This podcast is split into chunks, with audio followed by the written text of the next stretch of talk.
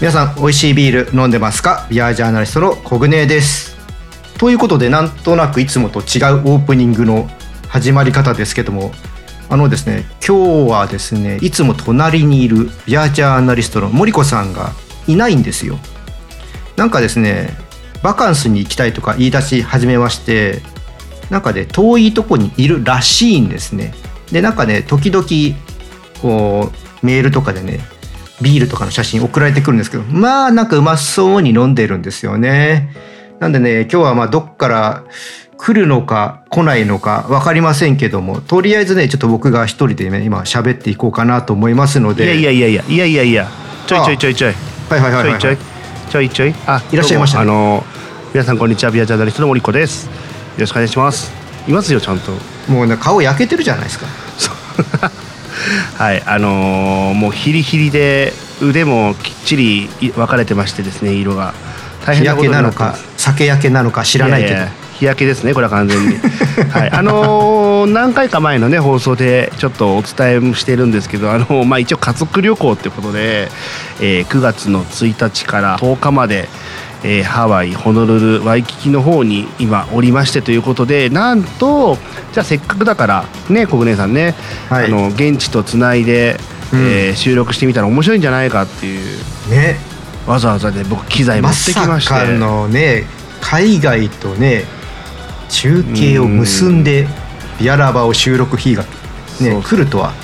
でもほら小暮さんはほらあれじゃんあのオレゴンの方とつないでやったりとかたまにするじゃん、まあまあまあまあイベントとしてねでもありますけど、まあ、こういったね、うんポッドキャストの収録をするっていうことがねそうねちょっと思ってなかったですからねねなんかでもあやれちゃうんだっていう感じがすごくあの身近な感じで、そうですねあんまり僕もそのハワイに来てるまあハワイに来てるんですけどあの、はい距離を全然感じないというか、うんうんで一応あのこちらが現地時間、えーうん9月5日の、まあ、夜今10時を回ったところなんですけど小暮さん今ないつですかそちらえは、っとこちらがですね9月の6日の、えー17時を回ったところですねはい、なので日本時間にプラス5時間して1日日付を戻すとハワイ時間というような形なので、うんあの今僕のあの後ろ小暮さんだけはねズームでこれ今つないでるんで見えると思うんですけどあの真っ暗じゃないですか真っ暗ですね今僕ホテルのベランダで喋ってるんですけど僕の後ろはもう海です、うんうんワイキキビーチであのちょっと聞こえないかもしれないけどもうザブンザブンすごいんですよ音がう、ーんであと合わせてホテルの2階にあのダイニングバーがあるんですけどほいほいへそこが今日あの実は祝日であのアメリカのえそれなのか分かんないんですけどもうどんちゃんなんですよあのバンドが入って そうなんですねそう結構ねあのフットボールの試合の時とかもあのすんごい盛り上がるんですけど夜中うにん今ちょどうどバンドがねちょうど10時から始まったらしくてええもうドラムだなんだ歌だすごいんですけどまあまあねそちらに聞こえるかどうかって感じですけどね、はいで一応あの僕のあの横の方に明るいとあの例のダイヤモンドヘッドがドッカーンみたいなおーような場所におりましてということですね、あのーまあ、だからちょうど半分ぐらいですか今終わったのがね、えー金曜日に来てますので金土日月火ということ今度明日がは火いということで、はいうんでまああのー何をねこんな距離あのー遠い中で喋ろうかって話なんですけど、うんまあまあ、あのせっかくねハワイに来たのでちょっとまああのもちろん自分の旅行の合間にちょっといろいろビールのこととかも興味があったりとか、はいあのースーパーだお店だっていうところを回ってるのでなんかそんな話できたら面白いかなって思ってるんですけどそうですね今のこのコロナ禍でのハワイのビール事情っていうのをねちょっとそう森子さんが見てきたところをねうん話してもらえたらいいです森よ子ね。独断と偏見視点になりますけどまあまあまあのまあ僕も今年が初めてではなくて、まあ、何回か来てるのでその昔とまあねそう今でとすのね傾向であうん印象であるとかあとは最近こういう傾向だよとかこんな感じになことだよねとかあとはまあお店も何軒か回ったのでそんな話なんかをできればいいなということでお送りしますので、えー、小暮さんちょっとねあの距離ありますけどもあの楽しくワイワイ喋れればと思いますがいかがでしょうさあねいっぱいねちょっとハワイの事情を聞かせていただければと思いますのではい、早速行きましょうよ。はい、それでは、えー、小暮森子のビアラバスタートですスタートです。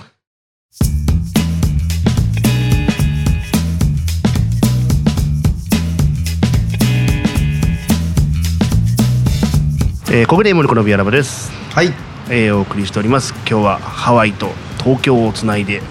ええー超遠距離リモート収録ということで、えーお送りしておりますが、えー、国内の方日本は、えー9月6日の、えー夕方5時とはい私は、えーその前日の9月5日の夜10時という感じで、えーお送りしていきますが、まあ、あの今オープニングで言ったように、えーちょっとハワイのねビール事情、まあ、どこまでお話しできるかってとこはありますが私なりに見てきたところをちょっとお話ししたいなと思うんですけどはいまず、えーとあのー今、えー今日時点でですね円が、えー1ドル141円きまして、 えー非常に大変なことに。そうなってでるすんですけども、ねえはい、ーあの私あんまり100円超えてから行ったことがなかったので ちょっとあのい1ドルイコール100円っていう感覚でやっぱ物を買ってしまうんですけどうーんもう日本円に考えたらとんでもないことだっていうね状況ですけどまあ一旦ちょっと今日の話はその140円っていうこととかっていうのは一旦置いといてはいあくまで、えー同じ、えーなんだろうその感覚でちょっと聞いてほしいんですけどまずねあの噂で結構ハワイのあの物価が上がってる上がってるって話は聞いてたんですようんだけどあの、ね、本当に上がってますおーえー、とでもちろん、ね、いろんなものが上がってる中でやっぱ我々としてはビールっていうものを指標にして考えたいんだけど例えば、えーまあ、私が大好きな粉ビールありますよねはいであの私のホテルの1階にもあってあのワイキキのいろんなところにある ABC ストアっていうねあの日本でいうコンビニみたいな、うんうんうんえうーんショップがあって、えーっとまあ、それほど割高でもないけどそれほど割安でもないっていう形の、うんまあ、よくへあの観光客にも一般的なスーパー,、えーすまあ、スーパーというはコンビニなんですけどそこでね昔、えーっと1本ね1ドル50セントぐらいうんだからあの1ドル100円とか110円換算するとああ日本よりも安いんだなビールってっていう感覚でいたんだけどもそれが今いくらだと思います1本日本3ドルビンゴ2ドル99セントおおやったーなかなかでしょでもそうですねまあ倍まあものによって違うけどほぼ倍ですよ感覚としてははで、えー、とそれで言うと6本パックはい6本パックがだいたい8ドル99から10ドル99ぐらいだったのが、今、えー、11ドル99から13ドル99、うんうん、だ結構やっぱり上がってるなっていうのはまずあって、うんなかなかそのまあそれでも買っちゃうんだけどもなかなか手が出しにくくなったうんうんうんなのでそれに付随してレストランのビールも確実に値上がりします、あのまーあそういうふうになりますそようね大体ね6ドル50とか7ドル50で飲めてたものが大体9ドル50から10ドル50とかあうーんうんそうする とねもうお店入ってあのドリンクのメニュー見るじゃないですか、はいでビールのところにえ大体まああのバドとクアーズと、えーミラーとハイネケンとうんでそこに、えー、とハワイのビールってことでコナと、うんまあ、お店でマウイとかもあるんですけどはいもうねどどうしようって思うぐらい手が出ないわけですよもう昔今の感の覚で言うと10ドルって言ってたのはあのー大手さんの方の価格そうそうそうあのー大体あのーそういうバドとか、んそういうアメリカの有名な大手会社のクアーズとかねクアーズとかのものでうもん大体、えー、だから一番安いバドライトとかはいクアーズライトレベルでも昔は本当に4ドルとか5ドルで飲めたのがうん7ドルとか8ドルぐらい取るんですようね。んあのお店にもよるけどねもちろん、まあまあまあまあうんであとハッピーアワーっていうね制度があるからそれをうまく使えばもっともっとあの便利に飲めるんだけども、うん結構だからまずその全体的に物価が上がったって中に当然ビールも上がったっていううん印象がありますっていうところがあってハワイはなんで物価が上がってるのえっとねこれちょっと一説なんであくまでこれが全部じゃないとは思うんだけどもあのやっぱり島国なんで、うんそもそもやっぱ物資をこう外から入れるっていう意味ではもともと割高なんですよ。そうですね、うんはい、っていう中でやっぱりそのコロナの影響でやっぱその本土との流通がやっぱりなかなかこう制限されていたりとかあーあのもちろんイコール海外からのあの物資の輸あの輸入とか輸出に関してももちろん制限があったはずなんですよね。うんっていう中で、えー、となかなか物が手に入りにくくなったりってところで物価が上がったって話は聞いてるのと、うんあと,、えー、とこれ一説なんだなのでちょっと本当かどうかわからないけどやっぱ観光客が来なくなったじゃないですか。うんなので、あのーその雇用してる人たちが当然その失業率があ失業して失業率が上がるっていうのもあるんだけどやっぱりある程度、こんあのー収益を上げるために値上がりせざるを得ないっていうところうんもあるんじゃゃないかなとは思いますけどねちょっと細かいことはあれなんだけどこれはもう日本人にとってはダブルパンチだねそうなんですでそこにさっきの話でかける円安が140入っ円てっくてるいでうしょそうことになるとあの、まあ、もちろんねあの海外のビールを日本で飲もうとしたらとかあの国内のビールでもあのクラフトビールとかねあの1000円とかって店ありますけどうんあのそれはもともとその価値なわけじゃないうんだけどもともともっと安く飲めてたものが値上がりしてさらに為替考えてってなるとなかなかやっぱ日本人今手が出ないなっていうところは正直あるんだようね。ん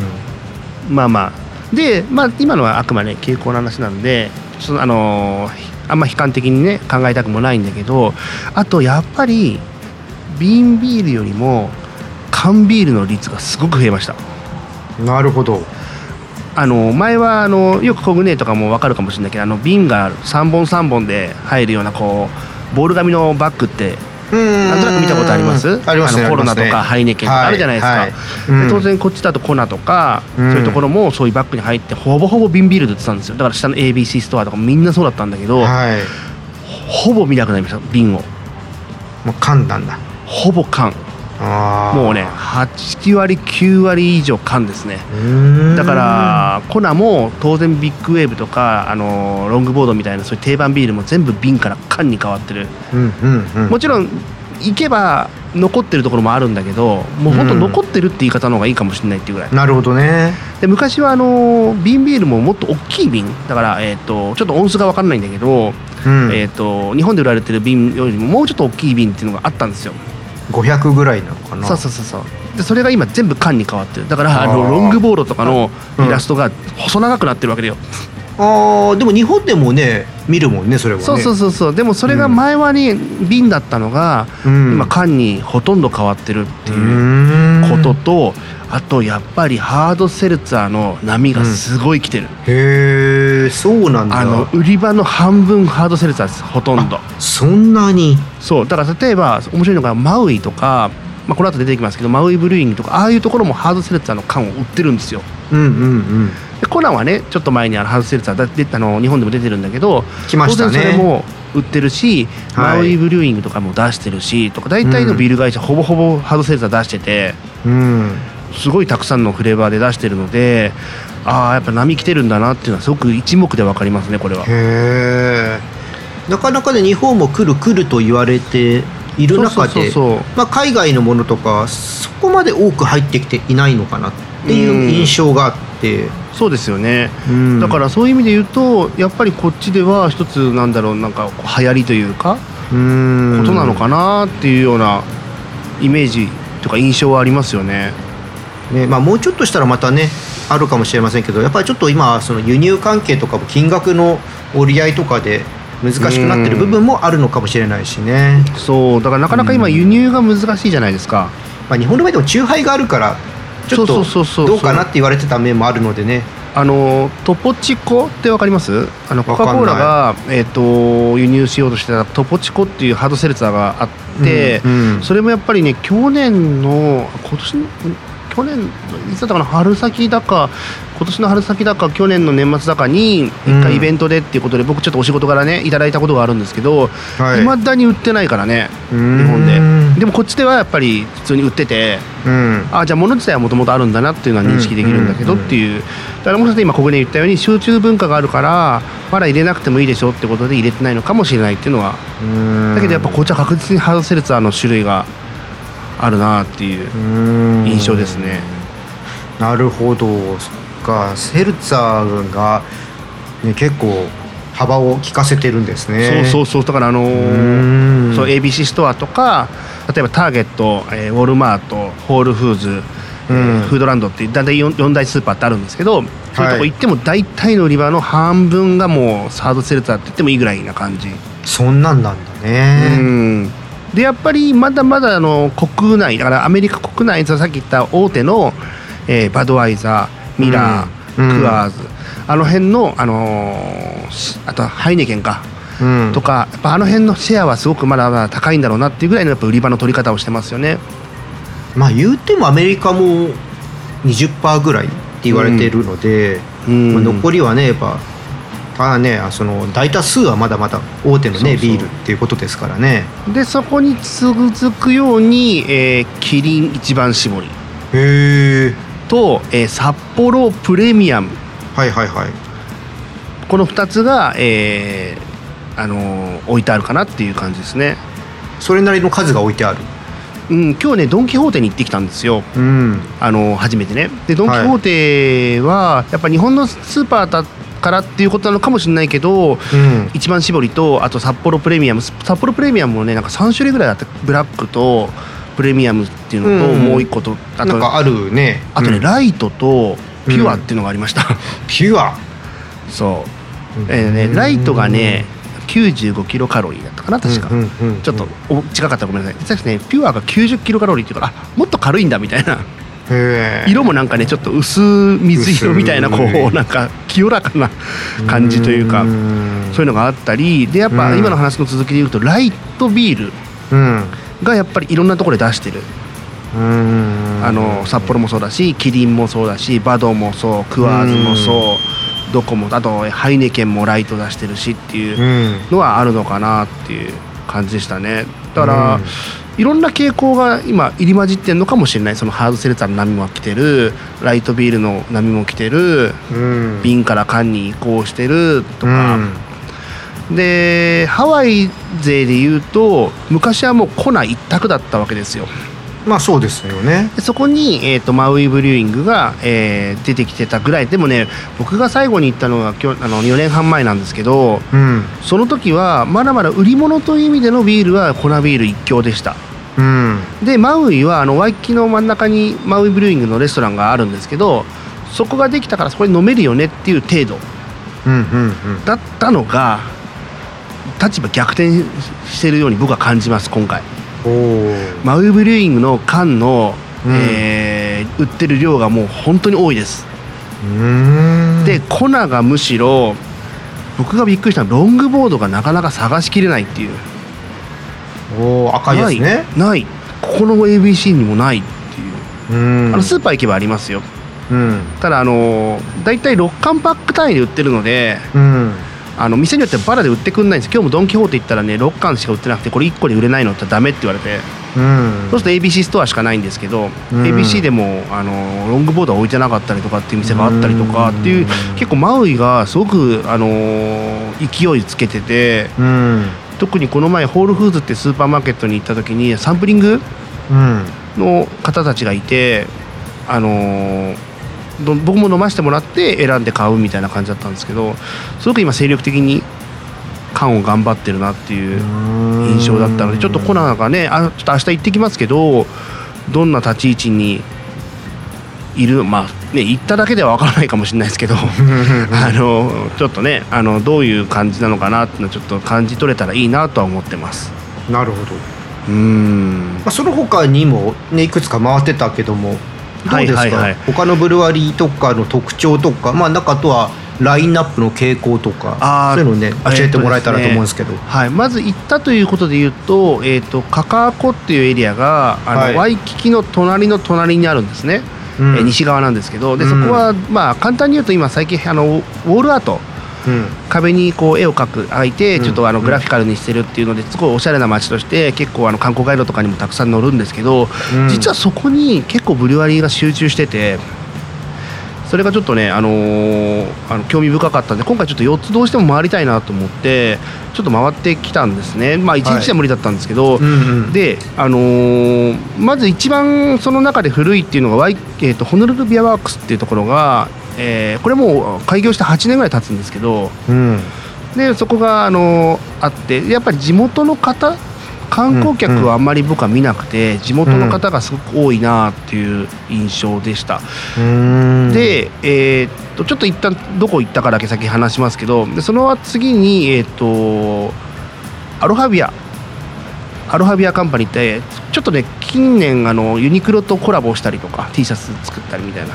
あのアロハビアっていうのがあるんですけどそこが、えー、とここがね、えー、とできたのが5年前でそこも,、えー、ともうほぼほぼね地元の客しかいなかったですねそれでいうとう。ーんうん、でその次はワイキキブリューイングって言ってそこもあのワイキキにもあるんですけどそこも地元の方しかいなかったしうんで最後あの花コアっていう一番新しい2019年できてるブルワリーここも本当に日本人ほとんどいなかった全く見なかったですねいやすごいあるんですね。うんでそこでもそれぞれタンクがちゃんと横にあって、うんえーもう作りたてのものが飲めるよっていうような状況なんですね、うんうんうんで、えー、と今小舟が言ってきた傾向で言うと、うんまあ、僕もそんなたくさんは飲めないので、 うんあのーラインナップ見てどうかなっていうぐらいにしかは判断できなかったんですけどこれはねちょっと意外だったのがあのヘーフェバイゼンヘーフェバイチェンはい。ヘーフェバイゼンうんをどこも作ってる、おおバイゼンとかあのベルザンホワイトっていうことじゃなくて、ヘーフェバイゼンを作ってるんですよ、どこもうんうんうんだから、あのーバイゼン系飲みたい人はもうヘーフェバイゼンしかないよっていううん感じでどういうことかちょっと分かんないんだけどもヘーフェバイチェンはすごく皆さんどこも作っててラインナップに出てるっていう傾向はありましたねううんんなんでかなとは思いますけど、そうですねそこの辺は日本と少し違う感じですね。うん、でちなみに明日行く予定のあのコナビールもバイチェンはヘーヘーバイチェンなんですよ、うんうんうんうんあの日本とかボボトリングされてないんでそもそも出てこないんですけどそうですね見たことはないですね。はいそれはねヘーフバイチェンなんだなんですよねだからそれはすごい傾向として一つあるのかなっていう印象うと、んあとはねやちょっと珍しいもので言うとあのワイキキブリューイングでハラペーニョ辛いやつ。辛かったすごい辛かった、うんあのーファイントでって言われたら言ったらやめときなって言われてうんいやいやあのサンプル4オンスのサンプルにしときなって言われてうん飲んで正解でしたねなぜそこにすねごパインと行こうとしたのかが僕はいやいやまず突っ込みたい。なんかもう黙ってパイントだろうって最初思ってたんであ の なんでそこは何あの YouTuber みたいなことをするのいやいやいやそんなことはしないですけどあのちゃんとねあの別にすなんかサンプルでって言うとなんかこいつ興味本位で飲みたいのかなって思われるかってなんか思ってちゃんとパイントでって言興った味ら本位でしょうよ。いやいややめとけっていや最初ついてたら色がすごく綺麗でうんあのすごい赤色のねうんすごいブラウンと赤がすごく透き通ってて綺麗だったんで「これ何?」って言ったら「ハラペーニョだよ」って言われてう「んじゃあこれちょうだいパイントで」って言ったうらん「やめとけ」みたいな、そういう感じうんだったのでまあまああのすごい辛かったのがうん印象的でしたけど、うんあとはそうですねまああのあんまりこう飛び跳ねてこれはすごいびっくりっていうものはあまりなかったかなやっぱ IPA は多いのいやそれがねそんなに多くなくてほうほうほあの1種類2種類ぐらいしかないんですよううんまあ結構日本だと今ヘイジーとかじゃないはいはいはいはいあとはダブルドライホッピングの IPA とかがはいはいはい多いけど、あんまそういうのはないいやありますありますあのヘイジーの IPA も用意してるところもあるし、うんあのダブル IPA とかもあるんだけど、うんなんかごめんちょっと僕の印象ね日本でいうなんか IPAIPAIPAIPA みたいなうんそういう傾向はなくてうんどちらかというとラガーとかあのブロンドエールとか、うんゴールデンエールみたいなそういうちょっとさっぱりした感じうんの傾向が僕は強いのかなっていうふうに思いましたね。やっぱりハワイっていう場所柄なんでしょうかね暑いしうんそうそうそうそうやっぱりあのーさっきのちょっと話に戻るかもしれないけどそのスーパーとか行ってもはい割とその癖のあるというかクラフトというか味わい深いものよりもそういう、なんだろうなあのさっぱりしたもの、うんあのクアーズとかそう大手のビールだってさっきのライトビールであるとかあとハードセルツァーっていう話ももしかしたらそれに通ずるのかもしれないけど、うん割とその、まあ、太陽の下でっていうか、まあ、外では飲んじゃいけないんで大体家の外とか、まあ、ホテルのベランダとかで飲むっていう意味で言うと確かに、えー、と癖の強いものよりももうグビッとこう流し込める系とかさっぱり系に寄ってるのかなっていう感じは確かに今言われてなるほどって思いましたね。なんかね以前あのポートランドの方の話を聞いた時に、はいまあ、結構向こうはピルスナーが来てるっていう話をしてたんですはいよ。はいはいはい。で、まあ、アメリカのクラフトっつってもまあね広いから、うんいろいろとあの、えっと、流行とかはねあるんでしょうけども、うんうんうんじゃあ結構そのピルスナーとかラガーとかが多いとかいうわけでもなく結構まんべんなくいろんな種類がうんそうね、あのーブルワリーのパブだけで言えばもちろんあのまんべんなく、うんあのペールエールもあのアメリカ系があったり、うんえっ、とレッドエールとかブラウンエールっていうのはあまたあ確かにあったかありましたね、うんうんだからそうねあのまんべんなく割とあの例えばビアフライトとかにしてもうんとかにやとかを選んでも割とまんべんなく、うあんの飲めるとはポーターももちろんあるし、うんあのシバルツのやつと軽めの黒系もあるし、うんあのブラウンエールとか、えー、とブロンドエールとかグあのゴールデンエールみたいなものもあるでセゾンとかはあんまりなかったかな、まあ、1なるほ個どねアロハで飲んだけうど、んうんあんまり多くなかったかなっていう、だから割と王道のスタイルうんにやっぱりこう寄ってるのかなっていう感じはしますうね。んだからベルジャン系はベルジャン系は僕の見た限りはあんまり印象がないです。ほうほうほうほうんじゃあどっちかと今聞くと、まあ、ドイツ系のクラシカルなものとか、まあ、イギリスとか、ヨーロッパ系のクラシカルなものが多そうだね。そうですね、まあ、もちろんあのアメリカなんでうんアメリカのそういう IPA ブームな流れはあるとは思うんだけど、うんやっぱり観光客が来るっていうことを意識してるのかどうかは分からんが割とこううまく対応してるって意味なのかなとかうん、でもやっぱり、あのー全部が全部じゃないんですけど、あのー創業者の方とかの出身地見ると例えば、んあのアメリカだったりとか、うん、結構やっぱりアメリカ本土からうん来てる方は結構多いみたいなのでうん、その辺の流れは一旦組んでんじゃないかなとは思いますけどなね。るほどね、うん僕が2018年にポートランド行った時にはい、行ったら結構 IPA ばっかじゃなくてそれこそ今森子さんが話してくれたように結構まんべんなく作ってるブルワリーさんが多かったんですよ。うんうんうんうだんから結構印象はそこが違くってもっと IPA、まあ、言葉は悪いですけど IPA バカみたいな感じではいポはッいプバンバンなのかと思ってたらそんなことなくっていやそれはないですね,、うんこっち結もね構クラシカルなスタイルが多くって驚いたんですよねう。んあーだからちょっと今日あのまだ開けてないですけどあのハワイ島のヒロヒロあの僕好きなコナビールはコナって町なんですけどはい、もう一つヒロって町があるんですね、うんうん空港があるそこうんのヒロブルーイングっていうところのあの今日ビールをあのドン・キホーテで買ってきたんですけどはい、これはねレッド珍しいレッドエールレッドエールなんだうん、あんまりレッドエールは見たことなかったんで珍しいなと思ってちょっと今日買ったんですけど大体缶詰されてるのがまんべんなく IPA とそういうピルスナー系と、えーペールエールかうん、あでも割とそそのの辺辺がが見るとやっぱりまあペールエール IPA 系っていうのは、まあ、人気はありそうだね。そうそうそうそうそうですねだから、うんあのーすごく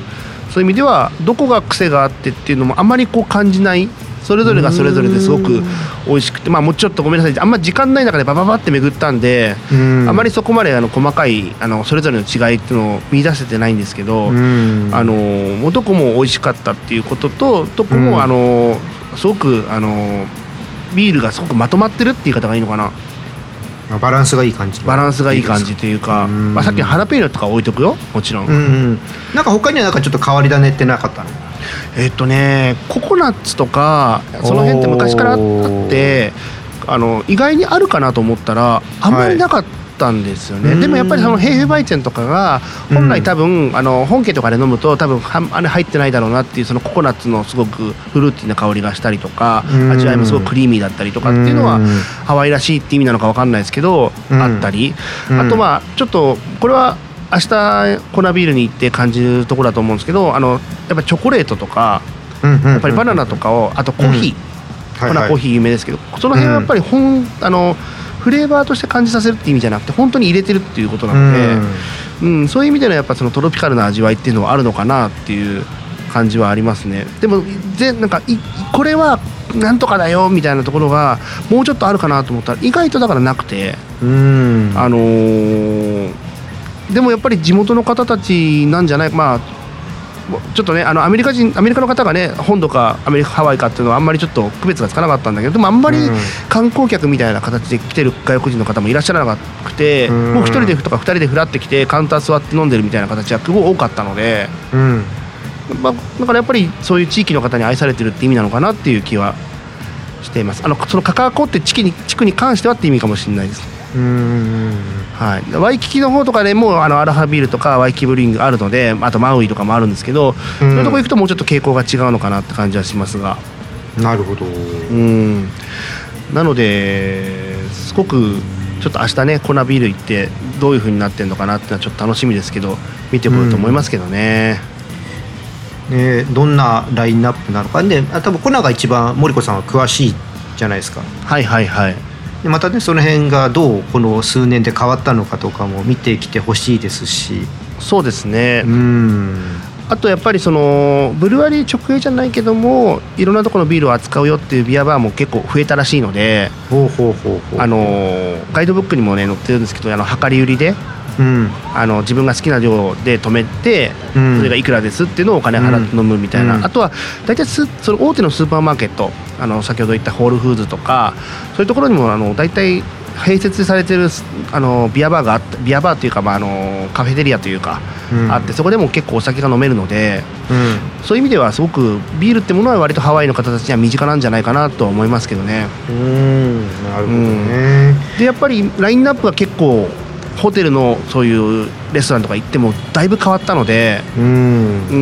んそこはちょっと今回ね戸惑ってるところではありますっていう感じです、あのブルワリーに行った時にはハードセルツァーっての結構あるブルワリーでハードセルツは僕は見なかったですああじゃあやっぱそこはちょっと違うんだねうんあのーあるのかなと思って見てみ見ている限りではなかったので、うんあのーすそうですねハードセルツァーは缶でしか見たことがないかなうんなるほどねだからどこでね飲まれてんだろうって感じはしますけどやっぱおやっ家ぱとかなの家かななんでしょうね缶ってことはうんいやこれはお土産が楽しみですねあのーこれちょっとお後でオフラインで何が欲しいか聞きますけどただねちょっと一つね買ってこうかなと思ってるのはあの一番搾りとは札幌あプレミーいいいですアねムはちょっと買って帰ろうかなと思っててこれはまた帰ってきてからあのお土産ビールでちょっとやそうってそうみてそうそもういいかもしれませんねあの飲み比べコグネート2人で飲み比べてみると面白いかなと思って、うんそうですね一番搾りとかねあの黒ラベルを用意してとかねそうそうそうそうそうまあうこんんなに僕ね札幌の種類が多いと思わなかったんであのーまあす一番スタンダードなものを買って帰りますけどあの前回のあのソラチ1984のブリーイングデザインはいはいの新井さんに聞きに行った時に札幌ビールの本社行ったじゃないですかはいはいあの時に飾られてたんですよ札幌あのそ本れ当にうんあそうだったんだうんあったちゃんと気がつかなかったななんかねそう今日見たら3種類まあブラックはねもちろんブラックなんだけども、うんうんあと金色のものとシルバーのものがあって、うんうんまあ、プレミア両方ともプレミアムって書いてあってねうんおこれはどっちを買ったらいいんだみたいまなあ、確かに海外のね、えーで売られてる日本のブルワリーのビールって、飲んだことないんでちょっとそれは楽しみですねそうなんですよで今日ドン・キホーテに行った時にうんあの、まあ、あそこってね日本のスーパーなんで、はいもう日本食材とかすごく多いんですねう、うんうんうん輸入物としてでビールのコーナー行って、まあ、ちょっと先ほどの話にもちょこちょこ出てきてましたけどはい、一番びっくりしたのがあの日本のビールそのまま輸入されて売ってるんですよおーでで今写真見ながらご紹介するんですけどどんなものがあったかってことで、うんうんえーっとですねオリオンビールほうでちゃんとオリオンビールも海外仕様になってるんですかあの缶が、うーんあの表記がねうんよくほら海外のものが日本に入ってきた時にシールが貼ってある傾向あるじゃないですか、うんうんうん表示法があるからね日本語で表示法で,、うんでそれはなくてもう本当にラベルそのものが海外仕様うんうんうん英語で書かれてましたはいで、えーそれに付随して、えー名護ビール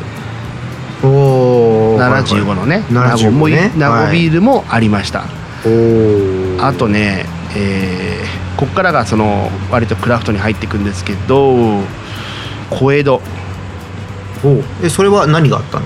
漆黒白瑠璃キャラのの4種類がありました、マリハナないんですね、マリハラなかったですね、うんあとね越後ビールおいちごさんえっ、とフライング IPA, IPA ねははいあとねえーっとこれはコシヒカリラガーね。ラガうんーか。な、あとはあこれもあるわ、えーっとバイツェンもありますねへえ。のんび。りふんわりあ、白ビールね。白ビールはいはいはいはい。あとね京都のあのラッキーキャットおお。ラッキード。ッグ意外なとこがありまラすね。ッキー チキン、はい。ちょっとそこは意外でしたね。はい、あとコシヒカリエチゴビールうんあと京都爆酒うん。うん。とかですかねあれ、ヤッホーさんはないの。ヤッホーないんですよへえ。あるかなと思っったらそうそううん意外でヤッホーさんなくてあれれれと思いましたまあたまたま棚がなかっただけかもしれないですけど、うーん。あの僕が見た棚、まあ、結構ねスカスカだったんでね、うーん。あの補充してる時タイミングだったのかわかんないんだけどだけど、はいあのーヤッホーさんのラベルは1個も見なかったですほうほうほそうそれ僕に意外と思ってう。うん。うん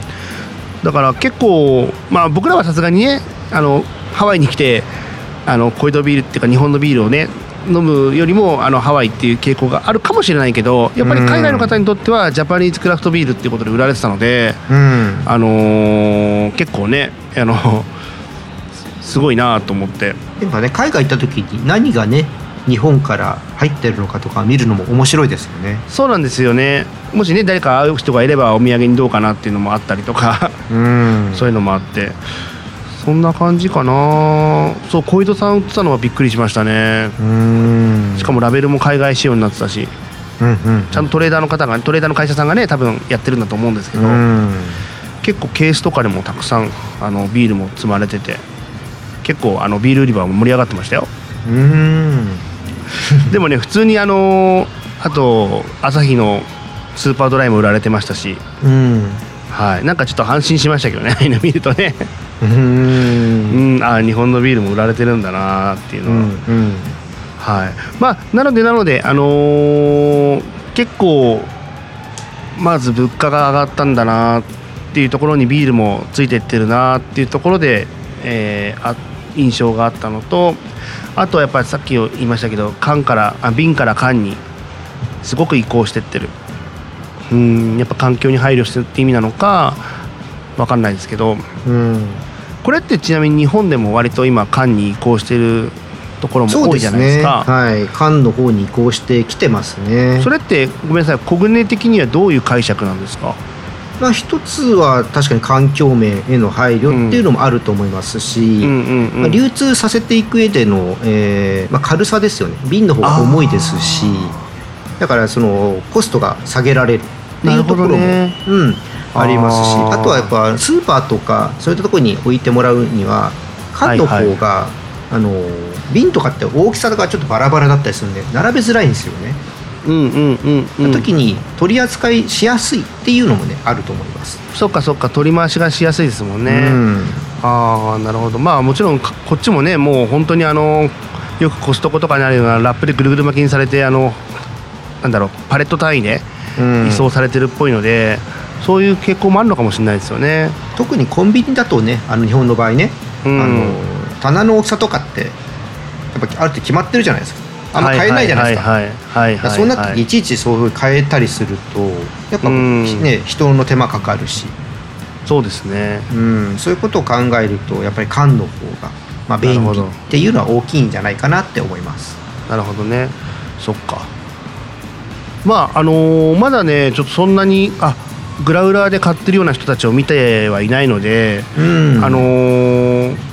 そういうのもちょっとコナに行ったら見られるのかなでも見たことないな今までっていうのもありますしう、うんんまだあのこっちグラウラー文化っていうかあのああいう水筒文化はすごく今根付いてるんですけど、うやんっぱコーヒーだったりお水だったりお茶だったりってところらしいので、うん本当にビールを持って帰る人たちがどこぐらいいるのかなっていうあ確かにね料金もそんなにグラウラ料金出してるとこ見たことなかったなっていうのも今印象でうんうんどうなんでしょうね缶とかで買って帰っちゃうんですかね。うんそれもあるのかもしれないねあの大体車でビュッて行ってね買ってくるのでうんまああのーグッズもやっぱり各ブルワリーそれぞれしっかりこうラインナップを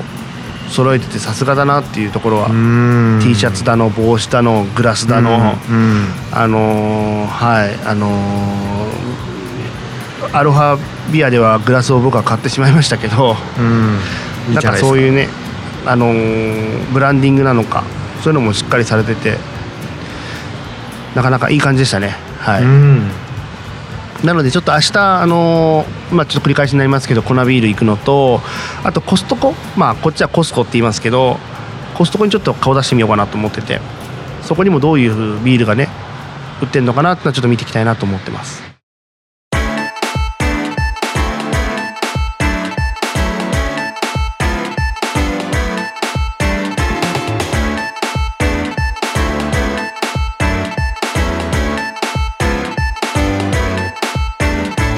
ビアラバエンディングでございます。はいまあ、えー楽しんでるようでね、良かったなっていうのと、まあ、ちょっとやっぱね、はいあの円安の影響とそっちの物価高の影響で、もうまあ、ちょっとねドキドキしながら買い物してるのかなっていうのも感じられましたけど財布もの紐は硬いようん硬いけど、まあ、次いつ行けんのかって思っちゃうとやっぱりもうあと俺が東京帰って頑張ればいいんだろうっていうことで、まあ、行けるあの時にね、うん、楽しめる時に楽しむっていうのも大事だと思いますので そうですねそこはなんとか、あのまああと、えーまあ、今現地僕月曜日なのではい火水木と、はでい金曜日にフライト朝、うんうんまあもうあの昼のフライトなので、まあ、9時ぐらいにはホテル出なきゃいけないんですけど、うんまあ、なのでまだ、あのー明日はね多分粉ビールで一日終わっちゃうんですけど水曜木曜とうんあるので、うんまあちょっとおかわりブリュワリーなのかうんどっか行ってあのね実はちょっと裏話なんですけどあのカカアコその4ブルワリーを回るときに実はねちちょっと前のハワイに行った時にワイキキブリューイングのワイキキのレストランに入ろうと思ったらうちの1歳半のチビが当時ていたんですよねだから子供は入れないって言われて断られたことがあったんですようんだったので今回実は行く前に Facebook のメッセンジャーであの5歳の子供を連れてっても大丈夫ですかっていう質問を4ブルワリーにしたら、あのーワイキキブリューイング以外は大丈夫ですよって返事が来たんですねう、んうんでワイキキブリューイングだけ返事が来なかったんですようんうんってことはあワイキキブルーイングがダメなんだなって前回もダメだったかうらんと思ってあのワイキキブリューイングだけ一人で行ったんですね、うんその時間はちょっとどっかでアイス食べててもらって、うんもうサクッと2杯飲んで帰るみたいな、うん結構強行で回ったので、うんあのーまあさすがにワイキキはもう行けないかな子連れて行けないんでダメかなと思ってたけど他の3つに関してはちょっとどっか1箇所ぐらいはもう1回行きたいなとはうん思ってる感じですね、やっぱり気になってるとことかまたあればねあとは可能ならハブとかもね見てほしいなってのは個人的にはありますけどもいやーもうどこのパブに行けばいいやらっていうぐらい数はあるのでそれでい言やうまとあそれはその辺でいいですよ。まあ、パブというか、あのもうどこのダイニングとかグリうんルとかみんなもう日本以上にうんビアビールの種類が多くそろ取り揃えてたり、うんあのするのでもうどこ行ってもビールが楽しめるうんですね、アメリカのビールも含め中心うに。んだからただね高いんだよねだから言うように、まあねでサービス料かかるしさチあップそもうでかすかよるしねさ、まあこのね前だって2杯ずつ飲んでちょっと食べただけでもう優に3桁いきますからうんいやもうたまらんすよまあまあその中で賢くねあのーディナーとか朝飯とか楽しめるようにちょっと工夫はしてるので、まあ、そんな中にビールもね織り交ぜていきたいなと思いますまあね残りの期間あのまあ言ってもねまだコロナ禍でもありますのでちょっと体調崩さないようにしていただくのと、まあ無事にね、はい帰ってきていただくことをねあの願っておりますのでわかりましたあはいのじゃあそちゃのんとね帰りますんであの無事に帰ってこれるっていうことを込めまして、はいい、つものビアケンクイズいきたいと思いますここでここでこはいの距離感でクイズなんですね、いやもうすぐ本番ですからね森子さんおーそうだよね頑張んないとあのもう完全に忘れてましたねこの あのハワイにいる相沢ちゃんと現実に戻してあげますはいこ の時じ間ゃあだいけきますよは、はいいはいじゃあ問題はい発酵の工程で生成される酵母由来の後期成分である酢酸イソアミルに関する説明として正しいものを次の選択肢から選んでくださいいや聞きまあたくない一つですな、ねその単 語聞きたくないなバナナのようなフルーティーな香りはい2燻製のような香り3バラのような香り4日本酒のような銀条香さあ酢酸イソアミルの関する説明として正しいものを選んでくださいというものです、酢酸イ サミルうん聞きたくなかったなハワイまで来てその言葉 でもね今日ね僕ねこれねうんいい問題選んだと思いますあーそれで言うとうんまああの当然まだまだ勉強不足なのでええあこれですねっていう答えは導き出せてないんですけどはいただただねうん僕は今ハワイにいるじゃないですかうんで、ね、さっき散々本編の方でこうこちらのビールの話をしたじゃないですかはいその中で今の4択の中で唯一口にした単語が含まれてるのが1番なんですよ、 1番バナナのようバナナねなフルーティーな香り、そうあのヘイヘイバイチェンがドコモを作ってて、うんあの傾向があるのかななんて話をしましたけど、うんバナナでしょ燻製でしょ、はいバラでしょ、はい日本酒ですよねはい僕あんまりその中でバナナ以外の単語ってそんなに聞いたことがなくてはいもちろんあると思いますよ、まあ、あの燻製はねあのラオホとかでねうんありますけどちょっと違うんじゃないかなう、んうんうんなので、まあ、あのせっかくハワイに来てますから南国のトロピカルな雰囲気を味わいたいという願いも込めてはい1はい番にしますわかりました1番バナナのようなフルーティーな香りということではい、よろしいですかよろしいですじゃあ正解発表したいと思いますはい正解はですね、えー、2番と3番と4番これが間違いで1番が正解ですはいおめでとうございますいい問題ですよいい問題だなっかたなでかいい問題でしすょよあのいい問題何もこれで打ち合わせも何もしてなかったのでもちろんもちろんまさかね売店の話が出てくるとは思いませんでしたのであそうですかうんなるほどなるほど僕だから今聞きながら問題を選んだんじゃなくてもう事前に選んでおいたんですよ、おお、はいで、まあ、ちょっとあじゃあ一応解説ということであのこはれい載はっいてはいるところですねはいえーまあこれ実は、えっと、4つともですね、えー発酵の工程で酵母の働きにより生成される代表的な、まあ、エステル類後期成分になりますだからみんな実はこういうのはあるわけですねうん銀条香とか、まあ、当然ね日本酒とかうんあるのでうんうんうんでその中でもこの酢酸イソアミルというのがバナナのようなフルーティーな香りを、まあ、醸し出すとあーなるほどでちなみに燻製のような香りはちょこれちょっとはいはい4と読むのか「ほうと読むのかわかんないですけど、まあ、数字の4って書いて、まあうんうんあえて日本語読みしますけどうんう4んビニル、えーあごめんなさい4ビニルグアエアルコール ちょっ と言いづらいですけど私もよく知らななるほいどこれは燻製のような香りとはいはいはいはい、 2フェニルエタノールがバラのような香りで、えーあーカプロン酸エチルっていうのは日本酒のような吟醸あを醸し出すそうですじゃあ一応はいあるんですねどれもあります。はい。ああそういうですかはい。なるほどでも見事に正解いたしまして、何かで今日お互いやっぱ引き寄せてたんじゃないでしょうかね。はいなるほど一応ですねこれで12勝8敗ですねあ、十二勝八敗でしたか。はいあら、これでいいですね。いやいやまだまだ7割には達してないんで 全然まあ、 あのー一応試験が十一月まででした。え、今年ははいはい、はい、あるので、まあ。はい10月の終わりぐらいまでねこのビア研クイズはあるのかなとは思ってますけどもそうすると、まあ、9月が、えーはい今月5週ありますので、おおあとじゃあ4回はあるのかなとあよかった俺5週目がなんかあのーなんか合宿クイズみたいな感じでなんかずっと問題ばっか出されるのかと思ってドキドキしちゃった今ああじゃあそうしましょうかいやいやいやいやいいよいいよ余計なこと言わないよあ言っちゃったよ なのでまあ一応あと4回だとしたら、うんうんまあ12勝12敗になる可能性はあるということですねいや負ければでしょそれは 負ければでしょてかでも逆に言えばだから16勝8敗になる可能性もあるってことですよね66、 だ届かない うん、まあ残念女子は購入しても67、うん、あーまあまあでもそれぐらいになればもうちょっとあの努力すればって感じですねそううですねはいあー、まあまあじゃあやっぱ合宿か会なのかな9月の終わりはやばいっすねいや間に合わないっすよ僕その勉強のタイミング10月末ならまだいいけど、うん10月末にあの合宿会は分かりますけど、うんうんちょっと9月末はちょっと間に合わないですよだからそこでちょっとあ一緒に勉強してあの間違いまくってそうそうそうそう一緒に勉強してああまあねそれも面白いですよねかなはいうんはいはいはい、まあ、多分おそらく次回の放送がですね、はまいあ、これ9月の23になる予定なんですけども、はいはいはいおそらくここは次回私たち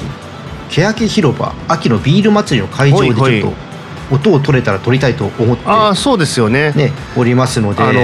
ー出張放送の出張放送の出張放送みたいな感じですね、なのでねちょっとあのーどっか端の方をちょっとおは借いりして、はいはいはいまガあヤガヤやりますけど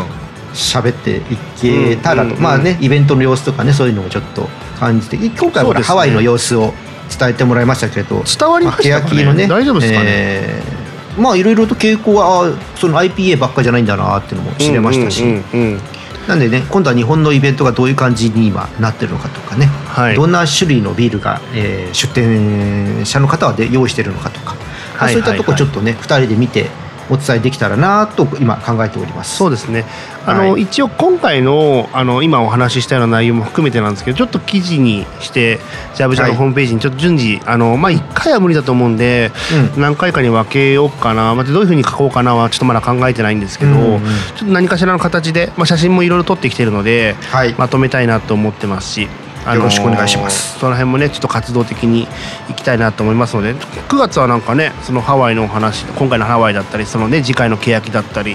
はいちょっと話題もいろいろと盛りだくさんなんで、うんあの楽しいんじゃないですか、そうですね。はい、ちなみにねコグネの生誕月でもありますしはい、ちょっと前私にの生誕月のでもありますので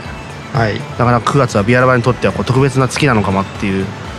全くそれに対しては触れない配信になりますけどね。